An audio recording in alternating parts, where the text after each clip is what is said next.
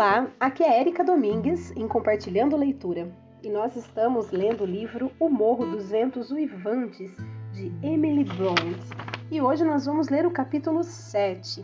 Lembrando que a história está, está se desenrolando na, na, história contada pela governanta, senhora é, Dean, né, para o senhor Lockwood a respeito aí da família, da, de como é, tudo iniciou-se na família de Radcliffe, ele que foi, né, que é um órfão adotado, é, a amizade dele com a Cat, é, a ira do, do irmão da Cat, né, é, com, com o Radcliffe, quando os pais que já faleceram e agora é, essa situação em que eles foram até a granja da Cruz dos Tordos e a Cat acabou ficando por lá e o Radcliffe voltou e contou a história aí para que é a governanta quem está contando a história para nós, certo? Só para situar. Talvez nem sempre eu vá fazer toda essa esse resumo, mas é importante no início a gente reforçar a respeito da história, tá bom? Então, vamos para o capítulo 7. Cat ficou na Granja da Cruz dos Tordos cinco semanas, até o Natal. No fim desse tempo, seu tornozelo estava inteiramente são e seus modos haviam melhorado muito. A patroa a visitou frequentemente durante o intervalo e iniciou seu plano de reforma, procurando elevar Cat em seu próprio conceito, com belas roupas e lisonjas que ela aceitou prontamente, de maneira que, em vez de uma selvagenzinha, sem chapéu e rompendo aos pulos pela casa para cortar a respiração de todos nós, quem apeou de um bonito pôneizinho preto foi uma pessoa muito distinta, com cachos castanhos caindo por baixo de um chapéu de castor enfeitado com uma pena e um vestido muito comprido que era obrigada a levantar com ambas as mãos para conseguir andar. Hindley carregou-a para fazê-la apear do cavalo, exclamando entusiasmado: Você está uma beleza, Cat. Quase que não a reconheci. Está parecendo uma dama. Isabella Linton não pode ser, compara não pode ser comparada com ela, não é mesmo, Francis? Isabela não tem suas vantagens naturais, replicou a esposa. Mas ela deve ter juízo e não voltar a fazer o que fazia. Ellen, ajude a senhorita Catherine a levar suas coisas. Pare, meu bem, vai desmanchar seus cachos. Deixe-me tirar seu chapéu. Tirei seu casaco e por baixo apareceu um vestido de seda, calças brancas e sapatos lustrosos. E, embora seus olhos brilhassem de alegria quando os cães a receberam fazendo festas, ela mal os tocou, para que eles não lhe amarrotassem o lindo vestido. Beijou-me carinhosamente. Eu estava cheia de farinha do bolo de Natal que andava fazendo, e isso deveria impedir-me de receber um abraço. Depois ela olhou em torno procurando Heathcliff. O senhor e a senhora Urshel vigiaram cuidadosamente o encontro dos dois, pensando que poderiam julgar de certo modo com que possibilidades contariam de separar os dois amigos. Não foi fácil encontrar Heathcliff. Se, antes da ausência de Catherine, ele era desleixado, tornara-se depois dez vezes mais. Ninguém, a não ser eu, tinha ao menos a bondade de dizer-lhe para deixar de ser porco e mandá-lo tomar um banho uma vez por semana. E as crianças de sua idade raramente gostam espontaneamente da água e do sabão. Portanto, para nada dizer de suas roupas que tinham estado em contato durante três meses com a lama e a poeira, e seus espessos cabelos despenteados, a superfície de seu rosto e de suas mãos achava-se horrivelmente escura. Era natural que ele se escondesse atrás do banco ao ver entrar em casa uma donzela tão bela e graciosa, em vez de uma rude versão de si mesmo, como esperava. Radcliffe não está aqui? perguntou a menina, tirando as luvas e mostrando dedos maravilhosamente alvos de terem ficado sem nada a fazer e dentro de casa. Pode aproximar-se, Radcliffe, gritou o Sr. Hindley, deleitando-se com a atrapalhação do menino em vista do horrível estado em que seria obrigado a se apresentar. Se apresentar. Pode vir dar as boas-vindas à senhorita Catherine, como os outros criados? Cat, vendo de relance o amigo em seu esconderijo, correu a abraçá-lo. deu-lhe sete ou oito beijos nas faces num segundo e depois parou e recuou, dobrando uma gargalhada. Que coisa! Exclamou. Como você está sujo e preto! E como como está engraçado e feio!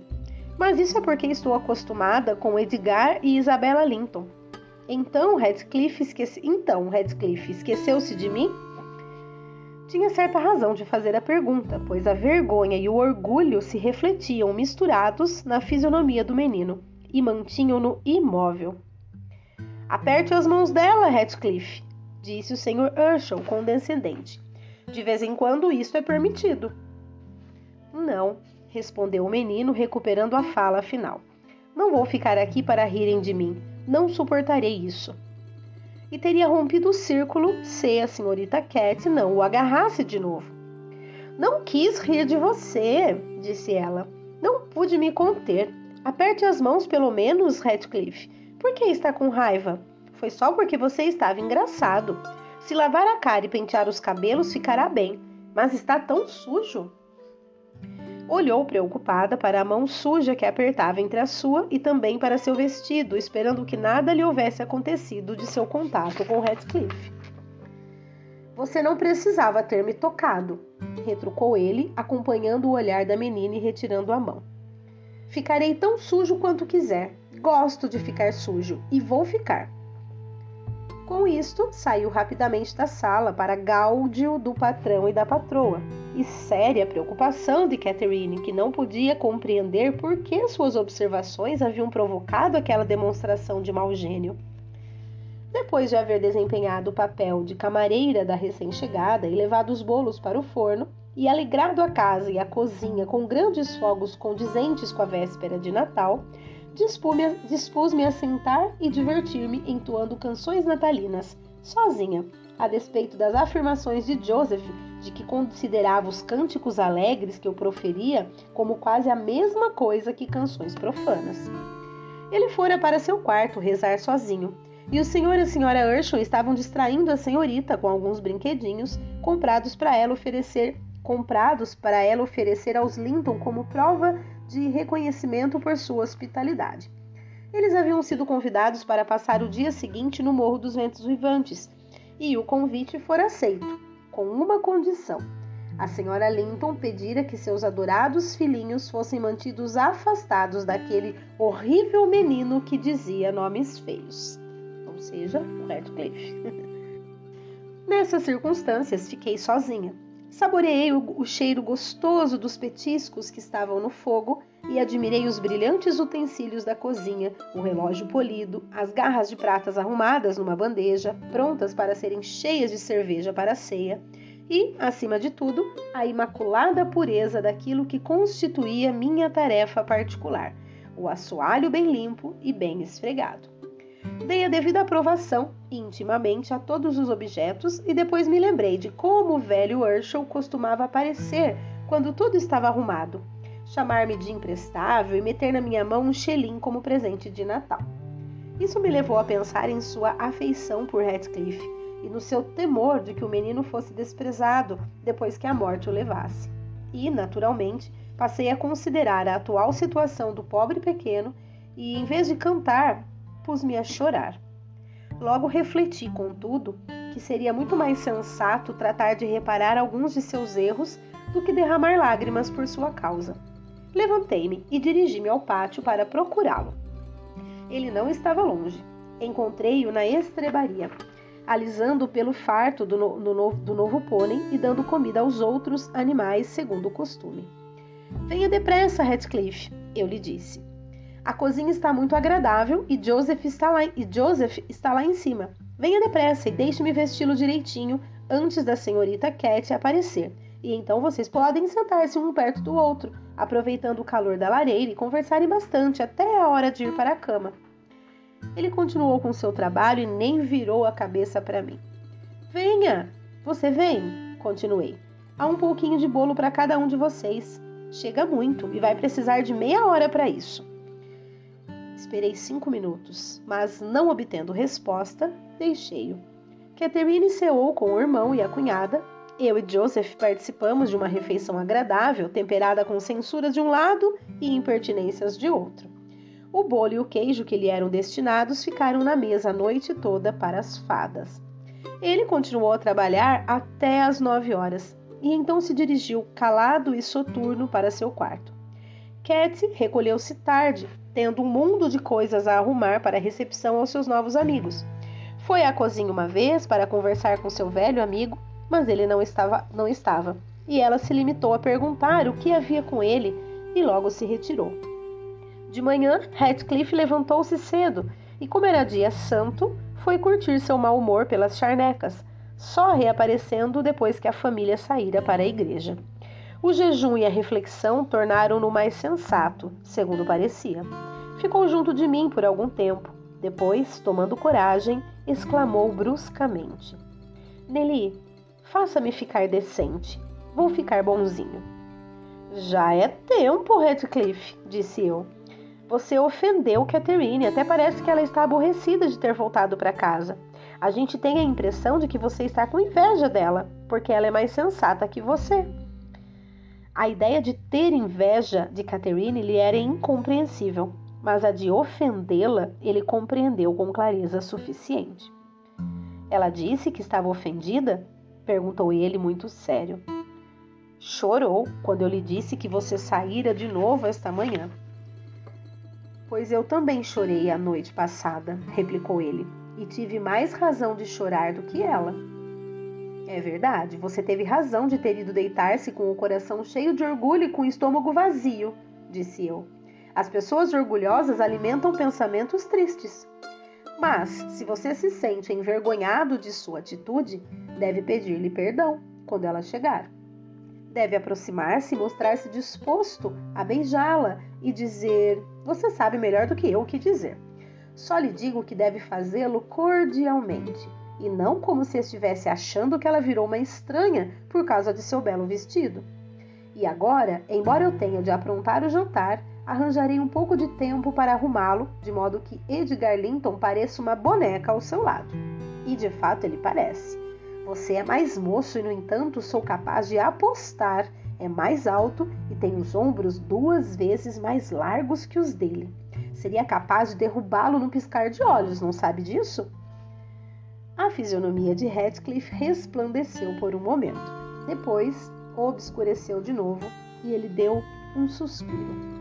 Mas, Nelly, mesmo se eu o derrubasse 20 vezes, isso, isso não o tornaria menos bonito, nem me faria mais. Eu queria ter os cabelos louros e a pele clara, vestir-me, comportar-me bem e, ser, e a, a ser tão rico quanto ele. E chora chamando a sua mamãe a todo momento, acrescentei. Treme quando algum menino levanta a mão contra ele e não tem coragem de pôr os pés fora de casa quando chove. Você está mostrando que tem pouco juízo, Radcliffe. Chegue adiante do espelho e deixe-me ver o que quer. Está notando essas duas rugas entre seus olhos?